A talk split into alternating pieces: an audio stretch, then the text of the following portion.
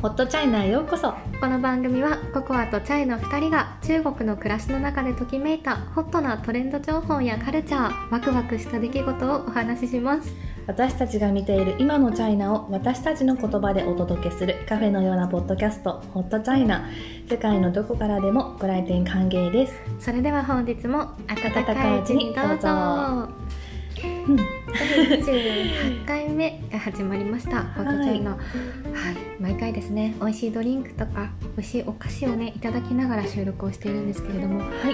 今日も美味しいドリンクをいただいてすごいドリンクをいただいております。新発売の。新発売のドリンクなんですけど。これねインパクトがすごくて。これねちなみに。一言で何て言おうかってちょっと考えてたのここは、うん。それでね伝わりやすいかなと思った言葉を見つけたので今ちょっと言いたいなと思うんですけど。はい、まるで麺なマンゴードリンク。うん、麺だねです。麺です。そうなんです。あの麺です。そうなんです。伝わっそう。ちなみにこれあのた伝わってないわ。とのか言われそう。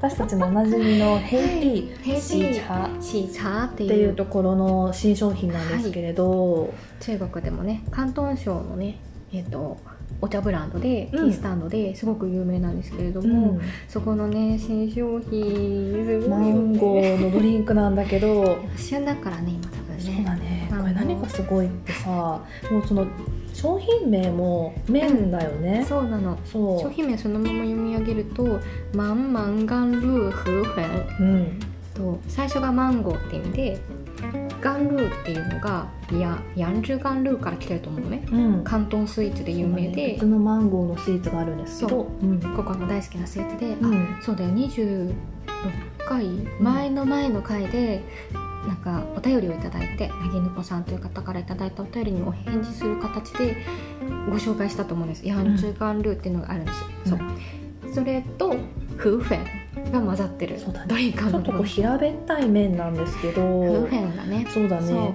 これねその麺がオレンジの麺のマンゴーの色のね 麺を食べているような感覚なんですけど。でこれね味はマンゴーのプリンマンゴープリンだったね。のフーフェンうんそう麺類で麺、どういうことだと思ったんだけど本当にマンゴープリンを平べったく麺状にしたものをトッピングしてる。そうだね。ドリンクの中に。中に入れて今私たちそのフォークでね それをすくいながら。あ食べてのますね。あったかいのを頼んだんだよね。そう。高いから別添えできたよね麺。そう。冷たくもできるしあったかくもオーダーできるんですけど多分溶けちゃうから、うん。あったかくするとね別のカップにその麺を入れてくれる 別添えでくれてさっきポンって入れて中でこうほぐしてそう。麺をほぐすかのようにマンゴープリンをほぐして今フォークですくいながら食べねてます,、食べてますね。ドリンクだけどもご飯に近いねスイーツスイーツ系のご飯。そうだね。食べてる。イメージだもんね、うん。うん。でこれそこの方にはさあのタピオカが入ってるよね。そう。あの透明のちっちゃいプチプチしたタピオカなんですけど、うん白っぽいね、透明白いちっちゃいタピオカ、シーミーとか言うんだっけ、うん、そうこれが入ってて米。そうでマンゴーとかグレープフルーツとかが入ってるのがヤンジュガンルーっていううん。広東スイーツあれも美味しいよあれねも甘くて美味しいよね、香港とかちょっとココナッツミルクが入ってる。そう。まろやかな。南国の風味です。うんうんうん。ね。いや季節になってきましたなってねきましたねちょっと今日今麺から始まったけど 麺のお話をねそう。ちょっと入ってますよね。伏線になってるんですよ。いや伏線ってどういうことと思うかもしれないけど回収していきますよこれから。私たちいつの間にかそのドリンクを伏線に使うようになりましたよね。ね。テーマに絡めて、うん。どんなドリンクとかスイーツ食べるか考えるのが楽しみになりつつそうあるんですけど。そう。そうそうそうそんな第28回今回のメインメニューは、はい。お誕生日の過ごし方のお話をさせていただきます、誕生日。はい。おめでたい。はい、おめでたい中国でね誕生日に食べるものの定番から過ごし方の定番あとは誕生日プレゼント贈り物というと何を贈るのかみたいなところもねお話ししていこうかなと思ってます。はい。はい。まあ、風習として昔からあるものから流行ってるものまで言おうかなと思うんですけど、うん。まずは食べ今物から。そうだね。ちょっと麺っていう話しましたけど。早速じゃあ食べ物でうん。風習昔からあるもので定番なもの。実は麺。麺をを食べる風習があるんですよね。これ名前あるんですかね？名前があるんです。呼び名は。はい、中国語ではチャンシャオ麺っていうんですけど、はい、うん。長寿の麺漢字でってことだよね。長寿麺って書きます。長生きの長寿。はい、うんうん。チャンシャオ麺はい、長寿麺っていうことで誕生日に麺を食べるんですけど、ん。その麺がとっても細長いんです。で1本。そうが多い。一本でめちゃくちゃくるくるくるくるって。細くて長くてでも長ければ長いほど長生きできるみたいな考え方だそうです、んん。細く長くっていう感じなんだろうね。そうんお家でもねお誕生日の時にこのチャンシャンメン食べると思うし中国の方は。であとね聞いたことがあるのはお店に行ってねあの今日お誕生日なんだみたいな話をするとサービスでチャンシャンメン出してくれたりするそうです。そうなんだ。うん。粋だよへね。ー食べたことありますか？あります。おまあ、でも結構北の方がそれの風習が強いって聞いたことがあるので。あなるほどね。そうどう確かに。うん。なんか前韓国の友達も誕生日に麺食べるって言ってて、確かに中国の北の方だったらああ近いしありえるかも。地理的にん。伝わってるのかな、ねえ。面白い歴史を感じるそうだね。そううん。でもなんでこの中国でね、うん。誕生日に麺を食べる風習があるんだろうなと思ってちょっと今回喋るにあたって調べてみたら中国でもこう物語というか伝説みたいのがあっておうんうん。ちょっとだけご紹介すると、うん。昔ですね中国にはホウソっていう名前の仙人がいたそうなんです。うん。ホウソという方。千人が。はい、この方は養生の術に長けていたそうで、うん。なんと800歳以上生きたとか言われてます。あまあまあまあそうへえって感じでね。8人分以上生きてますね。でかつ、うなんか顔が細長かったとか言われてたり言われなかったりするそうで、うん。まあなんかそこら辺のね話があったからか顔が長いと長寿あでイコール面が長いと長寿。あうん。っていうことで、まあ、お誕生日に長寿を祝って麺を食べるっていう習慣が今根付いてるんじゃないかなって思われてそうです。麺は確かに漢字にしても麺とこの顔の麺っていうのとヌードルの麺ってうん。音が似てるそもうんだね。ね。うん。麺だねどちらもね。そうだよね。そうなんです、うんうん。お得意の中文ダジャレでございますけれども。うん。はい長寿なん麺そうだね。他にもそういうちょっと不老不死とかそそうういうの。につながる食べ物がうん。あるらしいね。誕生日に食べるものの定番といえばっていうので挙げられるのがうん。桃まんじゅうだと思います。うん。うん。桃まんじゅうはどういう意味があるんだろ桃まんじゅうね、うん。これも同じような感じなんですけど、う、うん。まずなんかどんなものかっていうビジュアルからねお伝えをするとバオズです。あのバオズとね肉まんとか、えっとそうだね。あんまんとかイメージしてもらうとうんですけど、ん、おまんじゅうだね。で日本のあのあんまんとかをイメージした時にシンプルなものが日本は多いと思うんですけどあのこれはですね桃の形してるんです、うんうん。うん、外観は桃の形や色そのもので、うん。あのピンク色のね感じなんですけど、うん。で中は、えあんこはねハスの実を使ったあんが多いはいとはい。言われてます、うんうん。ちょっと黄色っぽい。そうだねねそうだ。ね白っぽくて黄色っぽい。うんそんなものなんですけどでこの桃がですねそのなんで食べるかってところに由来するんですけどなんか中国には数千年ごとに熟して食べた人間は不老不死になるっていう言い伝えのある不死の桃みたいなのがあるそう。で それを表現しているらしいです。その不死の桃だから。なるほど。うんそううんうん。結構その桃をかたどったねおまんじゅうとかお菓子みたいなの結構多くって、うん。なんかちっちゃいものから大きいものまであるんですけどこのうん桃まんじゅうは特にね大きい桃まんじゅうとかを見るとたまに「寿」って漢字が刻まれてたりする、うん、見たことあるあるある。うんうんうん桃に寿ってよくついてる。そうなんですそうなんですそれがやっぱりそれがやっぱこの伝説のねうん桃があるのね。そう長寿を意味するっていうところですうね、ん。お祝い事とかまたお誕生日とかでよく食べられる、なるほどなるほどモチーフにされるものです、うんうんうん。そっかそっか。っていうのでちょっとこの2つは文化的にね、うん、風習としてこれまで根付いてきたものをご紹介したんですけどじゃあ中国人だけじゃなく日本人も食べるこれは食べるのかっていうのでお伝えすると、ケーキ そうだね。ケーキはやっぱり今の若い子とかもみんな食べるね。そう中国人もねケーキ食べるんですよね。うん、しかもさド派手じゃない。うん、見た目はすごく大事。だよね、そうなの。すごい片言になっちゃったけど。うん。見た目はすごく大事。そうなのそのまんま。そう。いろんなもの乗ってるよね。いろんな。なんか人形とかフィギュアとか。そうなんか日本でさあのケーキで乗ってるものって言ったらクリスマスケーキのサンタクロースとかさピックで刺す感じだよね。うん、誕生日ケーキの誕生日プレートチョコプレートとかそういうイメージがあうんるじゃない、うん。あと刺すって言ったらもうろうそくくらいな感じじゃないですか？うん。多分ね、うん。もうもっと映えてるのあるかもしれないけど、うんうんうん。でまあもねそうだね。中国だとえそれ乗っけるみたいなのが結構あるあるあるある。キャラクターとか乗ってる。ココアがこれまでお友達とかに送った誕生日ケーキとかね。自分の誕生日ケーキとか思い返してご紹介するんですけど一つ目にあげたいのはやっぱ桃まんじゅう。桃まんじゅうのケーキ？えっとね、うん。桃まんじゅうの形のケーキもあれば、うんいわゆるホールケーキ、うん。ショートケーキとかのケーキなんだけれども、うん。その上に何だろう。桃まんじゅうちっちゃいのかたどった、うん。あ何？飴細工？をあ乗っけている桃ざいえ桃まんじゅうのう飴細工。お菓子が乗ってるんだ。そうそうそうあのへさっき言った日本でいうサンタクロースのさ飴細工が乗ってるみたいなイメージで、うんうん。そうえ可愛いんじゃない？結構。桃が乗ってる。ね。の可愛いの、うんうん。そうで桃以外にもさお金、うんあのうんお金って言っても昔ながらのさ餃子の形したさ。あるある。金色そうそうの金色の、うん。そうゴールド、あれって結構さチョコレートになってたりしありないますあります。かたどられててうん。金色の紙で包まれたちっちゃいチョコとかがケーキに乗ってたりする。うん。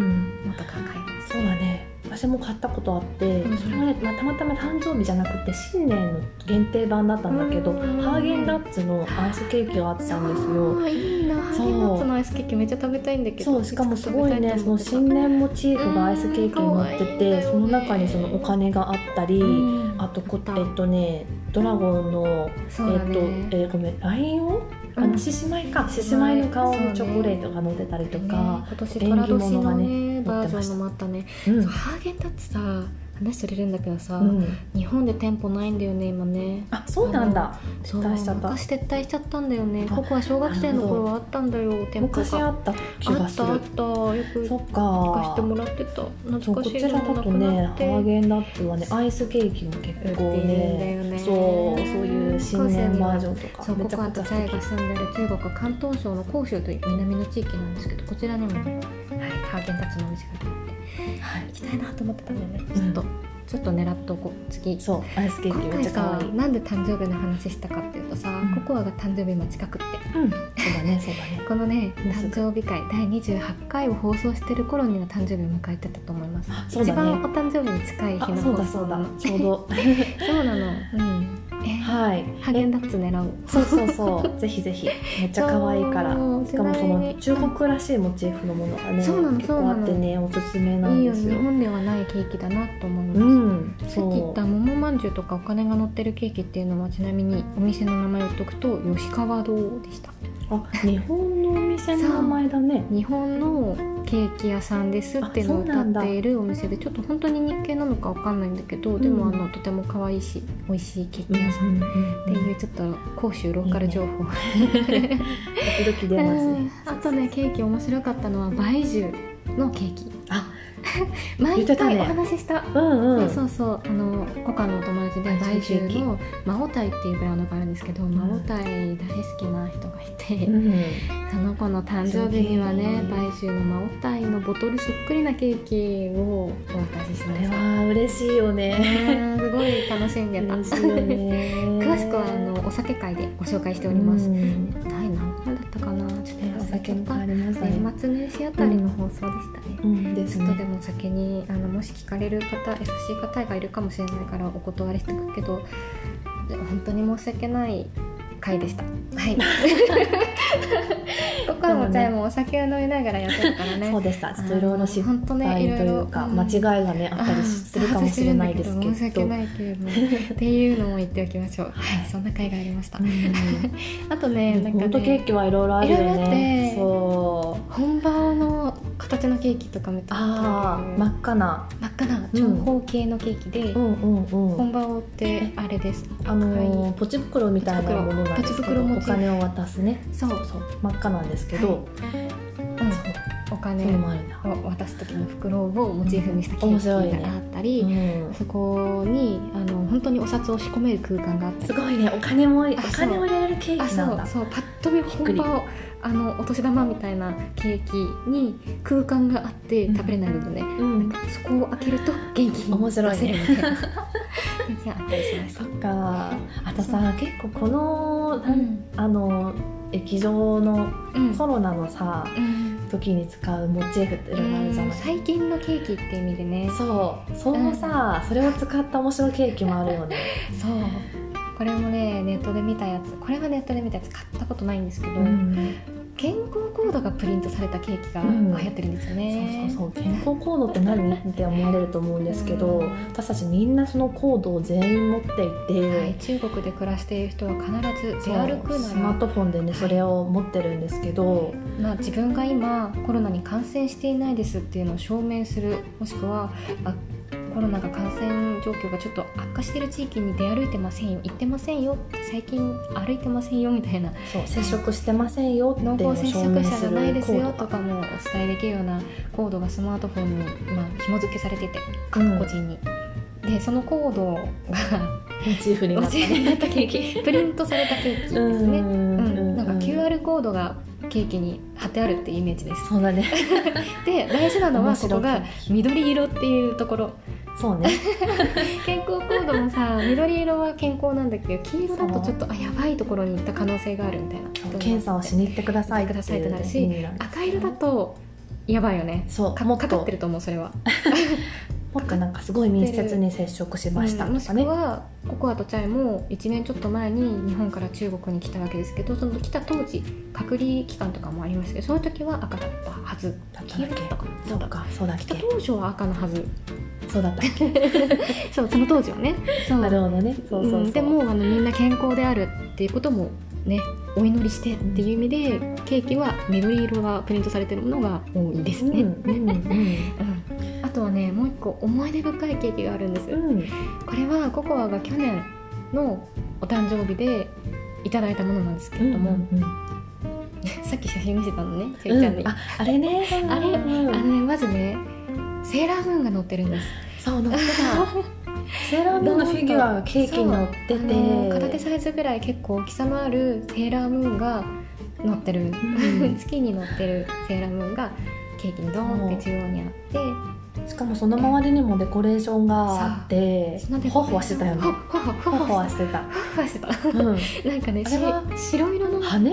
羽。羽がついてた、あれは羽なんです。うん、羽とあとねなんか透明なドームが。バブル。バブルがついてましたね、はい、うん、丸い球体が。色の。はい。だからなんか結構食べるのに苦労したんだけど。そうだね。セーラームーン可開け食部て分の周りにいろんなそうそうそう。羽とか飛んでるから羽乗っけて なんかねバブルとかも外してみたいな感じで食べるんだけど、まあ、でもこれを選んでくれたのがココアのおじいちゃんで。うん。そうココア。おじいちゃんナイスなチョイス。ココアお母さんームケーキなんか素敵じゃないです母か方のねおじいちゃんおばあちゃんが用意してくれたんですけど、うん。あの4月生まれっていうのもあってさ、うん。ココはこれまで実は誕生日を中国で過ごしたことがなかったんですよ。初めて過ごしたの。誕生日を中国で。うん。去年ね、うんそう。だからそう4月だからさ大体入学式とか始業式とか、うん。仕事始まりとかだからさ、うん。それこそ中国に行くっていうか旅行とか帰省とかできなかったから、うんそうこの間初めておじいちゃんおばあちゃんと過ごせたんですけれども、うん。なんかすごいさおじいちゃんおばあちゃんの頭の中ではここはまだちっちゃい子なんだなって思った。そっかそっかそっか。ここはすごいさセーラームーン好きだったんだよね。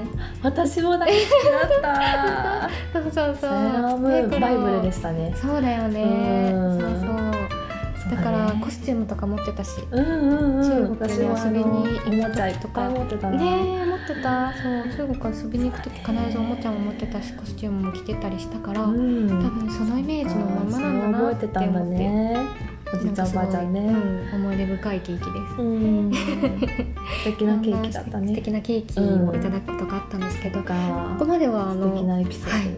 ありがとうございます。お誕生日のねあの定番の食べ物のお話だったんですけど、うん。過ごし方もちょっとお話したいなと思って、うん、うんうん。独特の過ごし方が。面白いよね中国ねありますね。一つ目挙げたいのはうん、カラオケで過ごすっていうねそうそう。結構あるねこれねうん実際によくあるんだけど、あの私最初に来た時に学校で、えっ、と中国語を勉強したんですよ。うんうんうんで中国語の教科書にねそれがね書いてあって。え。そうなの？教科書になるくらい？教科書のね トピックにね「今日はなんとかの誕生日」みたいなユニットがあったの。誕生日に何をあげる？とかどうやって過ごす？みたいな例文をやるかなんだけど。やっぱりカラオケに行くの？みたいな例文があって。え？って思ったんだけどへーほら先生が言うには、うん。あのみんなあの KTV カラオケを KTV って言うんですけど KTV に行って、えー、と誕生日のソングを歌って、うん。ケーキを食べるんだみたいな。ね。ハッピーバースデーの歌をそこで歌いつつケーキも持ちしかも込んでケーキを持ち込んで中で食べれるのね、ねそれがねなんか定定番で 例文になってたんですよ。そうだよね。そういう写真も SNS でよく見る、うん。うん。ね歌に行ってケーキを食べて。そうだね、まあ、あとレストランも多いよね、そうだね。バーとかレストランとかでうん。サプライズみたいな、うん、そうだね。人も多いですね。店員さんもすごいさお祝いに積極的な、ね、サービスをやってるそうだね。歌ってくれたり踊ってくれたり。そうそうそう。っていう意味ですごいさエンターテインメント性のあるお店で今頭に浮かんだのは、うん。ハイディーラーを。うんうんうん。火鍋屋さん、うんうん。でこちらは日本でもすごい展開してて、うん。うん、あの有名なお店だと思うんですけど、うんうん。ハイディーラーさんはすごい接客サービスが、へえそうなんだ。あでも大人気店だから結構日本だと待ったりするんだけどその待ち時間中にマニキュアをしてくれたり。っていうすごい、ね、サービスがあったりするようなお店なんですけど、そこにお誕生日で行くと、うん。すごそうだね。すごい店員さんが 一人二人とかじゃなくてわらわら来て、うんたくさん歌って踊ってくれる と聞いております。すごいね。なんかそれが中国だとどうなのかなっての気になってて。あそっかそれ今のは日本のハイディアのあそうそうそう今のちょっと日本の話だったんだけど、へー。中国でも多分本番はねそうだと思うので、うん。行ってみたいなと思ったりするそんだけど。うそうだね。ちょっと今年行ってみたら。か私 あのココアの周りでお誕生日の人言ってくれたらうんここは予約するので行ってください、ちょっと自分は恥ずかしいからそっか。そっか確かにさなんかお店の人も周りの人もみんなでお祝いみたいな中雰囲気になるよね。ね。なるなるなる。そうそうそうそうそうそう。はいそんなお店もあそっか。りまなんかそういうのもあってさうん。結構本人であのなんかこうちょっと恥ずかしいみたいな人もうん。いるけどなんかこちらってさ本人が もう今日誕生日だよみたいなって、ね。もうおごるよみたいな文化もあるよね。ありますね。あの日本人からしたらびっくりかもなんですけど、うん、誕生日の主役の本人がおごるっていう文化があるんですよね。そうはい、結構びっくりだからそうだね。でもこうかえってさ気を使わせないというか、周りの人にこういろいろアレンジしてもらうよりも自分でうんうん。もういみんなをね招待するよみたいなか人とかももいいよね。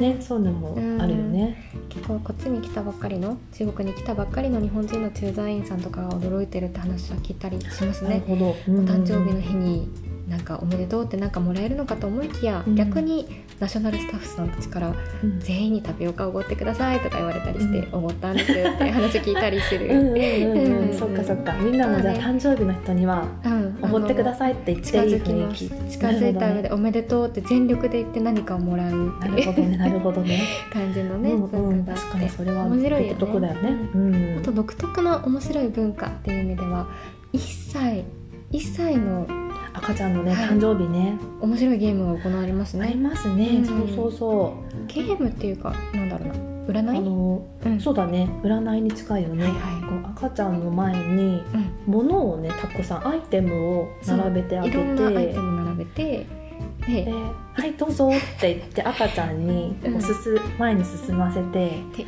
一番最初に 手に掴んだもので、将来何になるかっていうのを占うっていう、うんうんうん。のがあるんですよ。そうだね。どんなものがあるかっていうと 例えば？まあ、まず現金を置くよ現ね金とか。現金をつかめばお金持ちになると言われてます、うん。まあまあそうだよね。あとさ結構おもちゃでさ聴診器ってあったりするじゃない、そうだね。あのーうん、職業に関連する道具っていうのがそうそうっていうので聴診器目の前に置いて、うん。それを使うならまああのご存知とか分かる通りお医者さんになると言われてます、うん。医療系に進むって言われてうん。たりしてて、うんまあ、あとはさ計算機とかね。計算機そろばんね。商人とか会計士とかさ。そうそう、計算機は会計士さんになるって言われてたり、うん。本まあ本はね置きやすいよね。そうだね。本を置くとね学者さんとか専門家になる、勉強が好きな子になるよって言われて、うん筆を置くと作家さんうん画家になると絵か描いたりとか。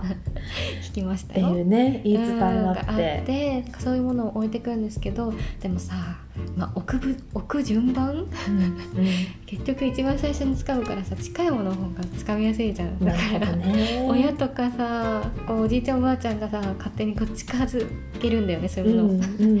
やらせじゃんって思うんだけど、うんうん。なってほしいようになってほしいものを掴むようにそう前に置いたりしてる写真とか動画とかを見たりする確かにこれって、うん。まあ言い伝えなんだけど結構話題としては面白くって、よね。赤ちゃんに1歳になった時とかにさ「え何を作んだの?」とかってさ、ね言聞いたりするよね。そうそう。お金つた掴んだよとかね。そう SNS へのアップにもね、我が子が今日1歳を迎えましたっていうあのお祝いのねアップの時にこのゲームの結果とかうん。ゲームしてる様子映像とかがプされたりします。ね。あるねあるね面白いねこれは、ね。っていうのでちょっと今 SNS にアップするっていう話をしたんですけどやうんっぱりお誕生日にお写真を撮って SNS にアップするっていうのもなんかもう定番の過ごし方のようになってきているなと思っていて最近シャホンス、えっと、日本のインスタグラムみたいなねアプリがに中国にもあるんですけど見てると日没ライトを使ってる印象があります日没ライト。日没ライトって言ってわかるかな、うんなんだろう日本でもね話題になったりして日没ライトとかで検索すると出てくるかなと思うんですけど、ん。ちょっと淡い色うん夕日みたいな色合いのライトを自分に当ててうん。影を作り出すんですよ。夕日みたいな影にその影に映してものを、でその映った影を投稿する、へえ。あ影がメインなんだ写真の中で。だからはいはい自分の顔とか写真ケーキとかがピントが合うというよりは、うん。自分の顔が影に映ったところがピント合ってたり、うん。あとはケーキシルエット？うんそうそうそう、うんうん。ケーキのシルエットがうん。夕日に照らされてる感じで映ってたり、はいはいはいっはい。ていうシルエット、へー。はいはいはいはいはい。そうそうそうそうあ、さそれが流行ってるんだ。よね。ハッピーバースデーシェンルーカーラーっていうハッピーバースデーっていうこ文字とかもうん。影に映し出して、おアップしたりおしゃれだよね。うんうんうんおしゃれ写真として流行ってるのね。うん、そういうのなが流行ってる。ほど。たりするうんうん。面白い。まああとは、えっと、すごい有名人の方々とかワンホンインフルエンサーって言われる方々が、やっぱ自分のお誕生日にとってとっておきすっごい綺麗な写真をアップしたりするんだけど、うん最近話題になっててうん。超美しくてうん。ちゃいちゃんにもすぐさまシェアしたやつ紹介します、アンジェラ・ベイビーさんの最近33歳のお誕生日を迎えられたんですけれども、うん。その時にねアップしてた。なんか妖精コスチューム。コスチューム？うんうんうん。着てた。美しかった。あのティンカーベルみたいな衣装だそうったね。なんです、うんうんうん。淡い緑色グでリーンのね。で羽が生えてて、うん。で耳元がエルフなってた。ちそう。ょっとこの妖精さんみたいな尖ったキュッとろ尖ってるね、うん。耳キュンってななってる。んか流行ってるよね流行ってる。ね。そうエルフ耳は流行ってるんですよ、うん。妖精をイメージしたの流行ってて。うん。そうなんならチャイちゃんのお誕生日にうん。ココアからプレゼントしたのは、まさに、でしたでした。はい、そうエルフ耳の形の イヤリング？イヤーカフっフていうのかな、ねそうそうそう。耳にはめる？全体にはめる。うんうんうん。そう。ビーズとかかけてすごい綺麗ななんかちょっとそれも流行ってたからと思って、うん。ちゃいちゃんね髪型もすごいね可愛いからきっと入るんじゃないかなと思ってそうれでねやってみようか。そうあの髪型がどんなかっていうのを前の回でねお話ししたので、うん。ぜひはいそっか20妖精コスチュームでやってみればいいのかもね、ぜひあると思います。確かいちゃんの今の髪型とエルフ耳と妖精コスチュームいけたらなるほどいいと思います、うん。誕生日はまだすぐ来ないけど、うん、やってみようか、そうだね。うんうん、うん。ぜひぜひと思う。なるほどね。これねでもやってみたみたいな真似してみたのみたいなね投稿もいっぱいありました。うん。やりたくなるように確かに。美しい。うん。んか、うん。贈り物？うだね。生日をプレゼンねトの話もしておきましょう。そうだね。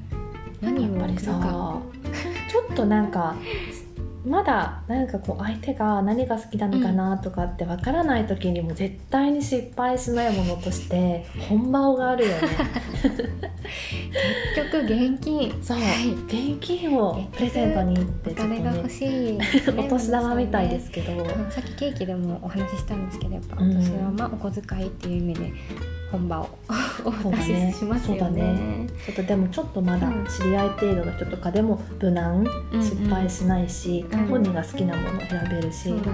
あと本番ってやっぱり基地の意味があるので、うんすごいおめでたくて、服の意味があるので。赤色、の袋に入ってるのもとてもだね。ね。それを渡すこと自体すごくいいし運が良いまあ現金でお渡しすることもあれば、ネん。ット上でネット送金することも結構今多くて、ありますね。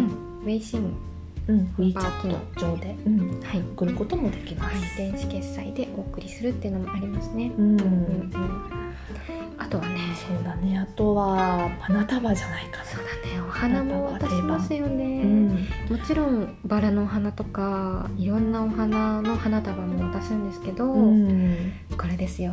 そうお花じゃないことも 最近は多いですね。そうそうそうお花フルーツとかさ、花束。お菓子とかさ、はい。ぬいぐるみとそうか。なんです。これも何回か話してますけど、はい。うんはい、ホ最ットチャイナ近なんかのテーマにしましたね。コアちゃんをなんか見かけおました？友達にね、これをあげたっていう花束がありまして、うん。ワンザイにウナイの花束をあげました。前回一緒に飲んだ昔ながらの中国の。甘い牛乳いつだったかな第25回とか4回とか3回とか、そこら辺の、ね。はい、今日のドリンクコーナーでご紹介したうん。昔ながらの牛乳が中国にあるんですけれども、その花束をそうそれをね、うん。花束ラッピングされたやつをね友達にあげました。なんとその友達はね WeChat のアイコンがそのワンザイ。あ だったりするんですよ。あの特徴的な男の子のキャラクターがいるんですけど、うん。うん。うん。日本だとさこう牛乳系ミルキー系だとやっぱミルキペコちゃん。ーペコちゃんのイメージだなと思う。んですけど、そんな感じで男の子のねイメージキャラがあるんですけどそれをつけてた子だったので、うん。はい。とかね。面白いね。そう面白い花束ラッピング、うん。いっぱいありますからね。そっかそっか。うんうん。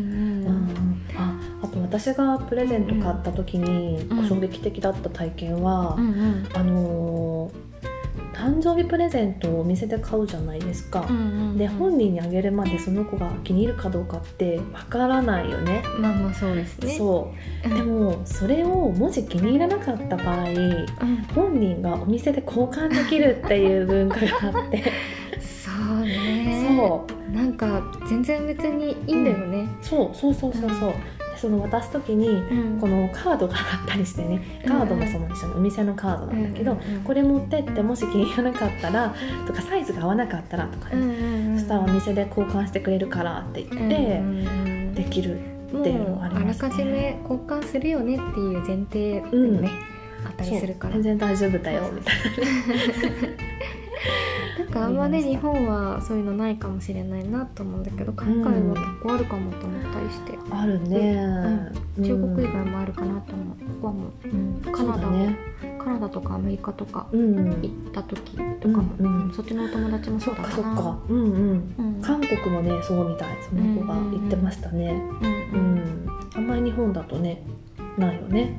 ご本人が交換しに行くってほほほびっくり。なってるそういうね、うん。文化があるっていうことでしたね。あとプレゼント。と、うん、今ねお渡しするものとか、うん、衝撃的なお話もあったけど NG なものもやっぱあってさ、うん。そう伝あります統的にね。これはちょっとプレゼントするのは控えた方がいいんじゃない不って吉とかね。言われてるのがあって、うん、まあ中文ダジャレなんですけど大体。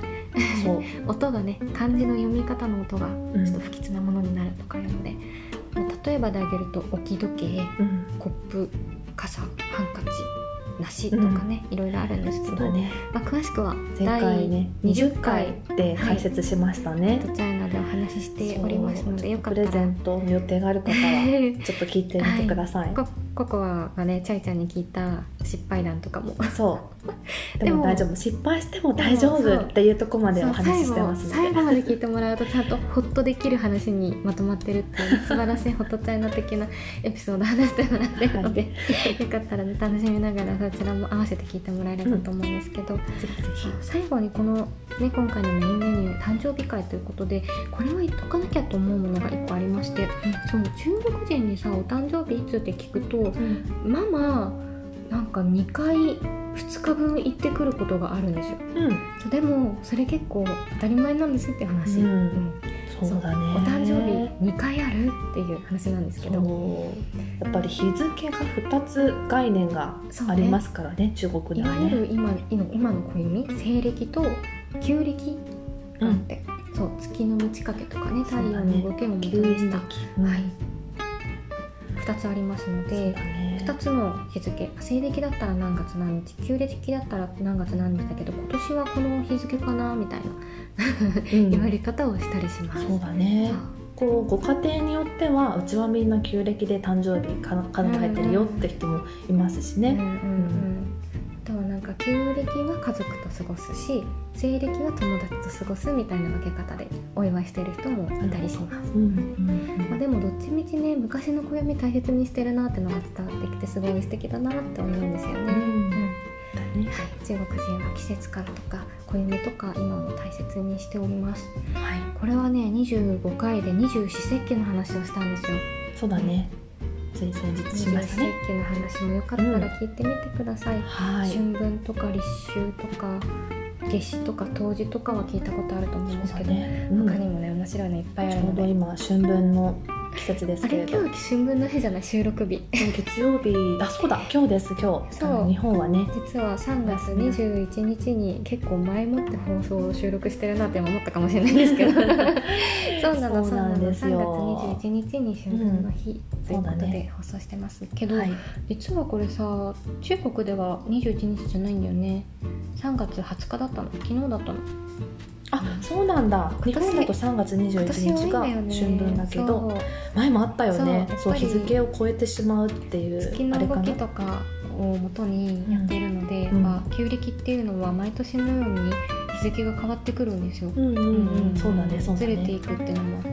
で春分点が通過するのもいつかっていうのがやっぱ違うので,、うん。で今年は3月20日中国時間3月20日の午後11時何分とかで、はいはいそれが時差の関係で日本だと21日のなったばかりの時だったりするから、じゃあもう春分が過ぎて一日過国の上では陰陽のように切り替わったということで、一番今バランスが取れ陰陽のバランスが取れてる日。これから陽が極まっていくってかいう日ですね。なるほど。陽が極まるなんかちょっとテンション上がりますよね。ね。夏に向かっていくいいです感じがねいいですしますねね。そうだね。ということですごく楽しかった誕生日会、はい。うんうんうん皆様の感想とかご意見とか質問とかあればなんかね教えてもらえたら嬉しいなと思っております、はい。よかったらお便りをいただけたらご紹介をさせていただきます。はい。そしてお便りだけじゃなくてですね SNS で「ハッシュタグホットチャイナ」とつぶやいていただけましたら私たち海を越えて飛んでいきます。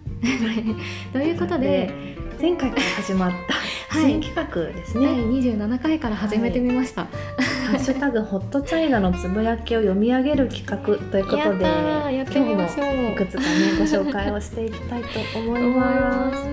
すじゃあちょっと今ね美味しいものとかね、うん。あの誕生日の食べ物とかお話ししてきましたたが、ね、うん 読み上げたいものがあるんです。そうだね。一つ目じゃあご紹介しごましょう。紹介しましょう。ツイートしてくださった方のお名前を読み上げさせてもらいます、はい、はい、木浦島太郎さんですね。うん、木浦島太郎さん食べ物ミュージックっていううん。名前でツイッターされていて、うん。で ID 名ちょっと読ませてもらうんですけどあの全部英語の大文字で KIURASHIMATAROU が木浦島太郎なんですけどここあとじゃあさっきさ読み上げようと思った時にさ名前見てさどこで切るんだろうってなったんだよね。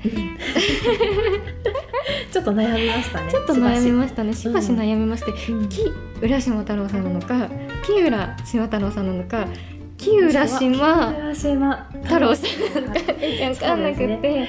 で,、なんかそのプロフィールに貼ってあった Spotify のリンク飛ば飛んで見させてもらったりそこからインスタグラム飛んで見させてもらったりしてインスタグラムの方で木浦名前が島太郎さんって分けて入れられたそうのでですねあそうなんだと思って読み上げたんだよね。はい音楽を作ってらっしゃる方ということでね。しかも食べ物にまつわる音楽を作っていらっしゃるって書いてあるね。え面白いですね。うんうんうん、そう。これプロフィール読み上げてもいいのかな？いいいいよね。ちょっとねとか言ってちゃん。ちゃんがうんって言ったから読み上げますけど。よろしいでしょうか？1981年生まれの愛知県豊田市在住のシンガーソングライターさんだそうです。おうんー愛知県に在住のはい、で、ね。自ら作り上げてきたそう自分のね体を作り上げてきた普通の食べ物に敬意を表すために、食べ物をテーマとした楽曲作成ジャパニーズフードビートを開始されているということです。面白い。と思って、めうんちゃめちゃ素敵な方が今回も確かにスイーツにあ興味を示してくださってますもんね。ですね、うんうん。なるほどなるほど。そうちょううどんね、うん、ちょうどスイーツ会読んにでいただ関してきましょうか。はい。コアちゃんに。嬉しいツイートをしてくださいました、うん。はい、最近よく聞いている中国のトレンドを紹介するポッドキャスト「ホットチャイナ」スイーツ特集やばい。中国行ってみたいでニコニコマークが入ってあハッシュタグポッドキャスト、うんハッシュタグ中国、ハッシュタグホットチャイナ、ハッシュタグスイーツということで、あ りがたいですね。中国のスイーツに興味持っていただけて嬉しい嬉しね。いです。うんうんはい。こちらの放送回もね、ココアとチャイが好きで、かつ中国で今流行っているスイーツなんかをね、ね。15回、はいうん、15取り上げさせてもらい。ました。うんうん嬉しいです嬉しいです。うん今回もね、もうあのケーキのお話をさせてもらったり、うん今回飲んでいるドリンク、今目の前にあるドリンクもね、マンゴーとかね。ドリンクってね。いうかもうスイーツだよね。そうだスイーツね。なんだけど麺なんだよね。食べる。面白いのをねご紹介したりしてたので、うはい。ん嬉しいです。うんまた引き続き一緒に楽しんでもらえたら嬉しいなと思っております。そうだね。スイーツとか食べ物の話は今後もたくさん出てくると思うので、ぜひぜひ。楽しみです。はい。リクエストとかもああればツイッターやあとはお便りとかいただけたら嬉しく思います。はい。これからもよろしくお願いします。はいという。ことで、実はもう一つ、件ご紹介したいものがあるんです。ご紹介したうん、はい。ちょっとこれはうん。ありがたい贈ですね。り物とかプレゼントとかにもね、つながるようつなながるような話ですけれども。ださいま、した。はい。で、ツイートしてくださった方がですね渋谷区日中友好協会さん。はい、渋谷区日中友好協会さん。ありがたいですね、うん。結構ここはもうツイッター上で仲良くさせてもらっていて、ありがとうございます。渋谷区にある、まあ、日日日中のね中国の生活とか文化ビジネスエンタメとかをね情報発信されている協会なんですけれども、うん。えーね、渋谷区に限らずあの興味ある方ぜひつながってもらえればと思うんですけど ID を言うと「アットマーク NICCHUSHIBUAYA 渋谷ですね。難しかった。日ちょっとね中渋谷といううことですね。日中渋谷っていう、うん。はい、全て小文字で入っております、はい。うんうんうん結構面白いねん。ツイートが多いねえ、その中でホットチャイナもあげてもらいましたくださったのが内容がコアちゃんにも読んでいただきましょう。はい。うん。ホットチャイナで中国で人気のマンフーマンフーうん。ブラインドボックスの話をしていたのでどんなのがあるのか見ていたらパッケージからしてワクワクするのを見つけました、うん。っていうので動画付きで動画もねつけてくださってますされてね。おります。うん。そうなんでです。このだマンフーね。これが流行ってるってそう話でなんです。開けるまで何が中に入ってるかわからないお楽しみボックスはい。が流行ってるっていう話だったんですけど、日本でいうガチャガチャガチャポンみたいなそのがね今流行っておりまして。専門店も存在するっていうことも人気でね、これまでにココアとチャイもドリンクそんなね面白いドリンクを飲みながら紹介していった放送していった回があったりしたんですけどうん。なんかね確かその時になんかド忘れして中国語出なかったんだよね。そう、中国語なんていうのかなみたいなね。そう思ってて。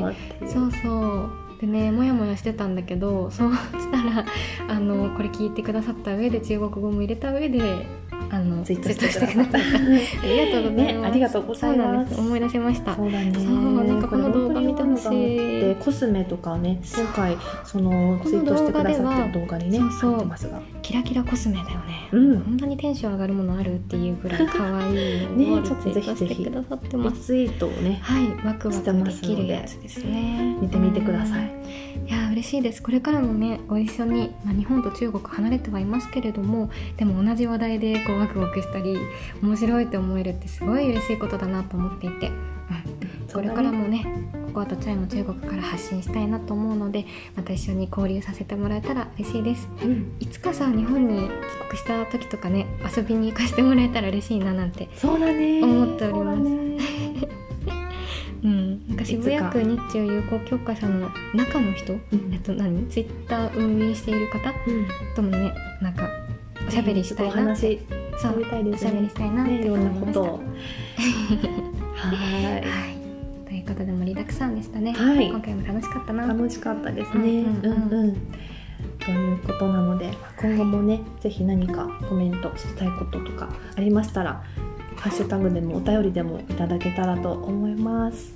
うまこのドリンク、んごめん今ちょっとズルみたいな音入っちゃったかもしれないけど、うん、あの改めて今、んコアちゃんあのマンゴー麺を食べていましたね。ークリーム麺をずずっとじゃあちょっとこの後ねまた続きを食べましょうか。そうですねはい。ということで、はい今回もホットチャイナご一緒してくださりありがとうございました。谢谢光临下次见またお会いしましょう。お相手はココアとチャイでした。